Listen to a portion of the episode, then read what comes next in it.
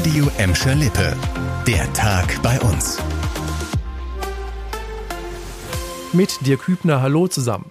In nicht mal drei Monaten, dann ist schon wieder Weihnachten und man kann schon jetzt sagen, dass es diesmal ein Fest in der Energiekrise geben wird.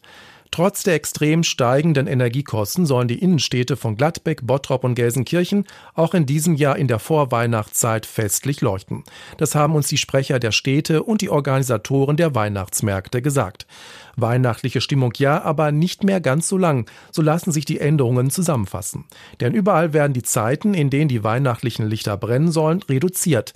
In Gelsenkirchen etwa gehen die Lichter nicht um 11 Uhr, sondern erst um 16 Uhr an, also zum Einbruch der Dämmerung. Um 22 Uhr soll dann Schluss sein, eine Stunde früher als sonst. Ähnliches wird es auch im Bottrop und Gladbeck geben. Die genauen Details, wann an und wann ausgeschaltet wird, stehen hier aber noch nicht fest. Ziel ist überall, Energie zu sparen. Auch die Weihnachtsmärkte bei uns setzen auf weniger Beleuchtung, sie sollen aber alle stattfinden. Gleiches gilt auch für die Weihnachtsmärkte in der Umgebung, etwa in Essen oder Oberhausen. Und nochmal das Thema Energiekrise. Eine ruhrgebietsweite Kampagne soll auch die Menschen in Gladbeck, Bottrop und Gelsenkirchen dazu bringen, auf mögliche Energieengpässe im Winter vorbereitet zu sein.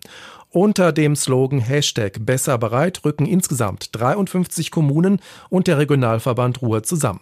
Chantal Teubert erklärt, was genau dahinter steckt. Auf schwierige Situationen besser gut vorbereitet sein. Mit diesem Ziel fordert die Kampagne unter anderem dazu auf, Energie zu sparen, ausreichend Lebensmittelvorräte anzulegen und sich solidarisch zu verhalten. Das soll in den nächsten Wochen unter anderem auf Plakaten bei uns und in Online-Anzeigen stehen. Ein Flyer in elf Sprachen rät konkret, einen Lebensmittelvorrat für zehn Tage anzuschaffen. Allerdings nicht auf einmal, sondern nach und nach, damit es keine Hamsterkäufe gibt. Dazu gibt es entsprechende Checklisten. Auch die Städte im Ruhrgebiet und der RVR stimmen gerade ihr Krisenmanagement miteinander ab.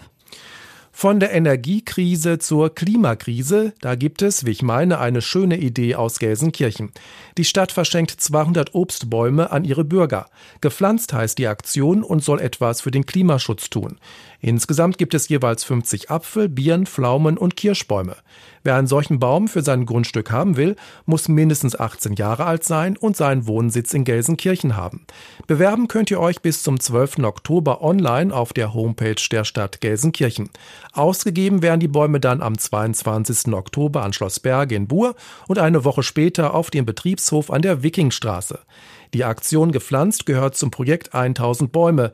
Jährlich gibt da die Stadt 100.000 Euro für mehr und zusätzliche Bäume in Gelsenkirchen aus. Zum Schluss noch eine gute Nachricht für viele Leseratten in Gladbeck. Ab heute könnt ihr euch in der Stadtbücherei wieder mit neuen Büchern, Filmen oder Spielen eindecken.